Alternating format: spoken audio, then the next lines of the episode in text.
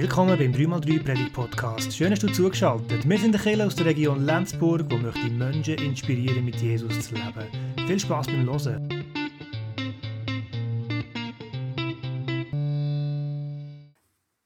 Liebe Gemeinde, kennen ihr das Gefühl, wenn wir nach dem Wochenende oder fast noch schlimmer nach der Ferien am Sonntag oben denken, oh nein, morgen ist wieder Montag, da muss ich wieder arbeiten. Und dabei haben wir es hier in der Schweiz noch gut. Wir haben einen gesetzlichen Anspruch auf eine Höchstarbeitszeit, auf freie Tage, auf mindestens vier Wochen Ferien im Jahr. Also wenn man angestellt ist. Für Selbstständige kann das natürlich ein bisschen schwieriger werden. Trotzdem ist es für uns hier in der Schweiz nicht so wie in vielen anderen Ländern, wo Leute zum Beispiel in Textilfabriken von morgen früh bis zum spät für einen Hungerlohn kämpfen. Aber auch bei uns gibt es Zwänge, immer mehr zu arbeiten, immer mehr Leistung zu bringen. Nur kommen die nicht oft direkt von außen, sondern von innen. Wir haben ein schlechtes Gewissen, wenn wir denken, dass wir nicht genug schaffen. Und das kommt oft daher, dass wir unseren Wert als Menschen in unserer Gesellschaft oft an Leistung knüpfen. Darum heißt es ja auch Leistungsgesellschaft. Als Menschen von der Leistungsgesellschaft tut es darum gut, Text wie unser heutiger Predigtext zu hören.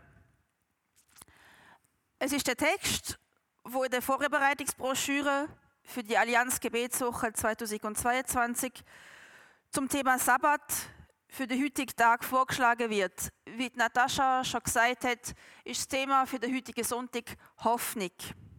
Der Text steht im Hebräerbrief im vierten Kapitel, die Verse 9 bis 12.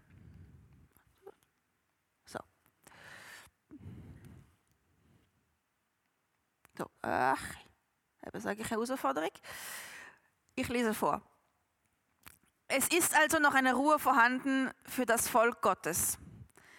Denn wer zu Gottes Ruhe gekommen ist, der ruht auch von seinen Werken, so wie Gott von den Seinen.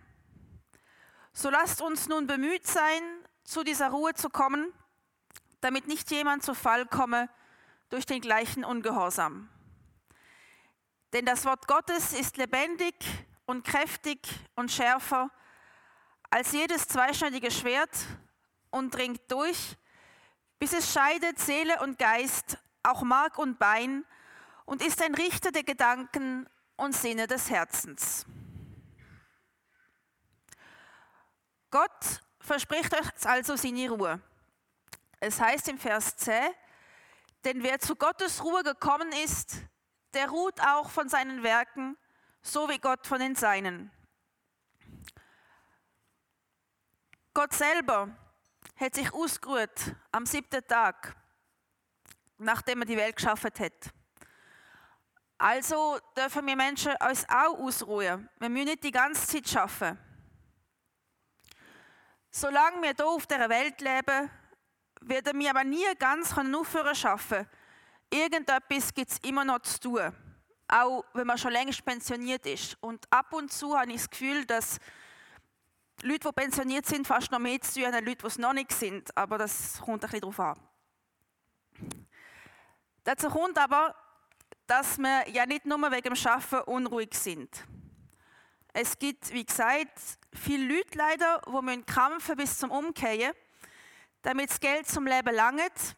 Gleichzeitig gibt es aber auch viele Leute, die Erfüllung in ihrem Beruf finden und an jedem Arbeitstag gern zum Arbeiten aufstehen. In dieser Welt sind wir nicht nur noch nicht in der Ruhe vor Gott angekommen, weil wir immer noch arbeiten müssen, sondern auch und vor allem, weil wir immer noch Angst haben und verunsichert sind ab dem, was in der Welt alles nicht so läuft, wie es soll. Das ist das eigentliche Problem. Wenn jeder für einen fairen Lohn eine Arbeit machen könnte, wo ihm oder ihr Freude macht, das alles in friedlichen Verhältnis, dann hätten wir vielleicht gar nicht so sehr das Bedürfnis nach Ferien oder Pensionierung. Aber zu der Arbeit an sich kommen ja noch alle anderen Sorgen um Gesundheit von uns und unseren Liebsten, um Krisen wie die jetzige Corona-Pandemie, allgemein Sorgen um die weltweite politische Lage. Bei diesen ganzen Sorgen spüren wir manchmal nicht so viel von der Gegenwart von Gott und noch weniger von seiner Ruhe. Darum tut es gut, ab und zu über Text wie unseren heutigen Predigtext aus dem Hebräerbrief nachzudenken. Denn dort heißt es, es ist also noch eine Ruhe vorhanden für das Volk Gottes. Und die Ruhe, wo da gemeint ist, ist nicht einfach ein kleines vorübergehendes Bäusli, sondern damit ist die endgültige Ruhe gemeint. Das Ankommen in der unmittelbaren Gegenwart von Gott, wo wir nie mehr werden müssen verloren. Mit der Ruhe Gottes ist also das Reich von Gott gemeint. Denn wenn Gott den Himmel und die Erde neu wird schaffen und uns Menschen ganz nöch wird sie, quasi nöch genug zum Anlangen. Gott hat uns mit der Menschwerdung von seinem Sohn Jesus Christus bewiesen, dass es ihm mit der Verheißung von der Ruhe von seinem Reich ernst ist. Jesus hat mit seinem ganzen Lebensstil bewiesen, dass er uns Menschen näher sein Besonders denen, wo sonst niemand näher kommt. Mit seiner Kreuzigung hat er bewiesen, dass er selbst im schrecklichsten von allen Toden wird näher sein und mit seiner Auferstehung hat er gezeigt, dass der Tod nicht mehr das letzte Wort hat. Ostern ist wie ein Vorgeschmack auf die Ruhe von Gott, aufs Leben in seiner unmittelbaren Gegenwart. Darum sagt der Autor vom Hebräerbrief auch, so lasst uns nun bemüht sein, zu dieser Ruhe zu kommen. Weil Gott mit Jesus Christus seine Verheißung von seiner Ruhe konkretisiert hat, können wir auch jetzt schon, auch wenn die Zeit von der Ruhe noch nicht da ist, aus der Hoffnung auf die Ruhe leben. Und das verändert schon unser Leben in dieser Welt. Zum Beispiel lassen wir uns nicht mehr so fest stressen von dem, was wir unbedingt noch müssten leisten oder wollen erleben, wenn wir darauf vertrauen können, dass Gott uns eine ganze Ewigkeit in seiner Ruhe verspricht. Jetzt gibt es aber vielleicht da noch ein Problem. Der Vers, den ich gerade zitiert habe, geht nämlich noch weiter. Es heißt, so lasst uns nun bemüht sein, zu dieser Ruhe zu kommen, damit nicht jedermann zu Fall komme durch den gleichen Ungehorsam. Welcher Ungehorsam meint er denn jetzt? Also es ist so, dass in den Verse, wo direkt vor unserem Predigtext stehen, also am Anfang vom vierten Kapitel vom Hebräerbrief, es darum geht, dass die Israeliten nachdem Gott sie aus der Sklaverei in Ägypten befreit hat, eigentlich schon die Ruhe bei Gott versprochen gewesen wäre. Nämlich der Einzug ins gelobte Land. Jetzt sind ja in der Wüste ja ein paar Sachen schief gelaufen, Stichwort goldenes Kalb und so weiter. Das Volk Israel hat wiederholt gegen den Willen von Gott gehandelt. Das ist dann so weit gegangen, dass der erste Generation, wo in der Wüste gelebt hat, der Einzug ins gelobte Land verwehrt geblieben ist. Sie sind fast alle in der Wüste gestorben. Die Nachfolgegeneration hat dann schon dürfen in Kanaan einziehen, aber das ist dann trotzdem nicht so ganz die vollkommene Ruhe gewesen, wo Gott seinem Volk ursprünglich versprochen hat. Der Autor vom Hebräerbrief wird verhindern, dass die Leute, an die der Brief schreibt, den gleichen Fehler machen wie die Israeliten dort in der Wüste. Denn er ist überzeugt, dass Gott jetzt noch einig seinem Volk eine endgültige Ruhe versprochen hat, wie damals Mose und den Israeliten. Er meint damit, wie ich es vorhin erwähnt habe, dass Gott in Jesus Mensch geworden ist und mit seiner Auferstehung im Tod die Endgültigkeit genommen hat.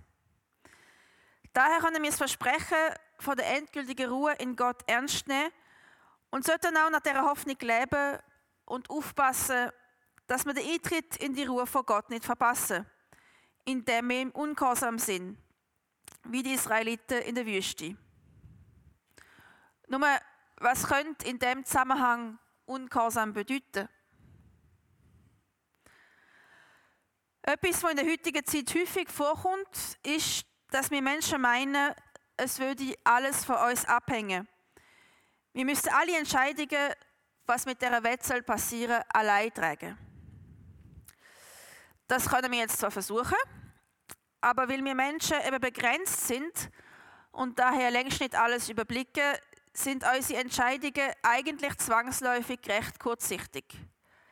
Ganz abgesehen davon, dass wir Menschen auch ziemlich schlecht darin sind, uns untereinander einig zu werden. Also verpassen wir die Ruhe von Gott eigentlich dann, wenn wir meinen, dass wir gar keinen Gott brauchen und uns als Menschen als Zentrum von Universum sehen. Und das ist schade, weil wir uns damit in erster Linie selber schaden. Weil wir einfach durch den Druck, wo wir uns selber machen, viel gestresster und unzufriedener werden. Wir schließen uns sozusagen selber aus der Ruhe von Gott aus. Gott bietet uns die Ruhe aber nach wie vor an. Er bietet sie uns immer wieder an. Solange wir leben, haben wir die Chance, uns auf die Hoffnung, auf die Ruhe von Gott einzulassen und daraus zu leben. Aber wie könnte ein Leben aus der Hoffnung auf die Ruhe von Gott konkret aussehen? Ich glaube nicht, dass es daraus besteht, immer nur zu warten und zu hoffen, dass das Reich von Gott endlich anbricht. Oder, denn, oder alternativ, dass wir nach unserem irdischen Tod die Gegenwart von Gott erfahren.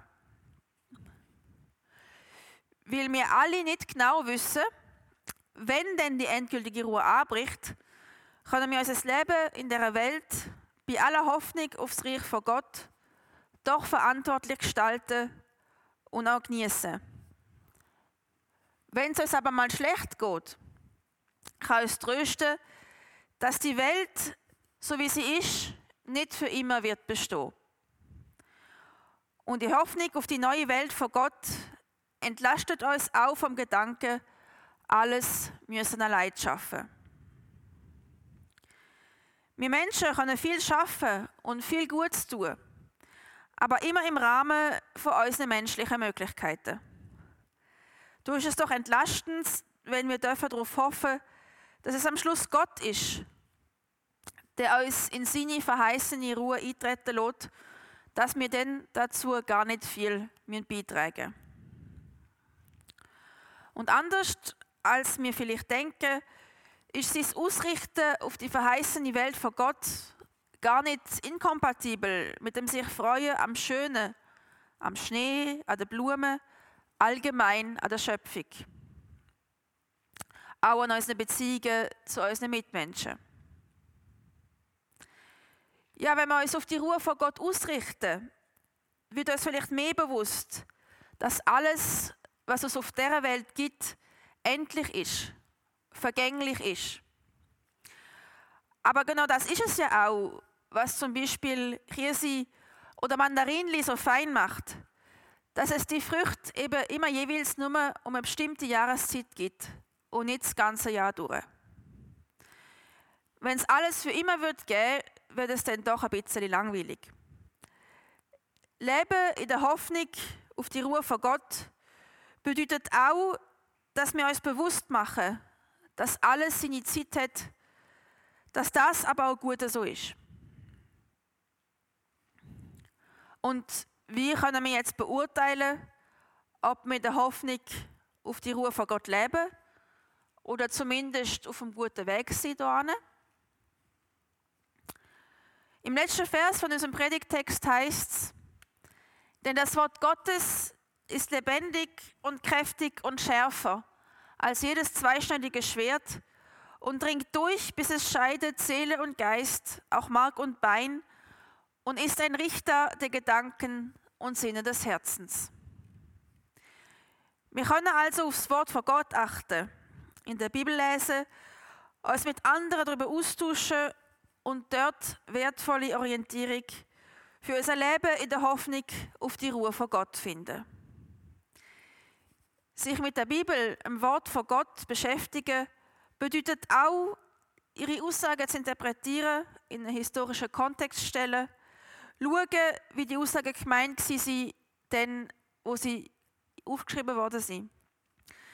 Das ist wichtig, damit man der Bibel gerecht wird und sie so die Wirkung vom lebendigen, kräftigen und scharfen Schwert entfalten Wir haben also gesehen, dass uns Gott für die Zeit von seinem Reich eine ewige Ruhe versprochen hat.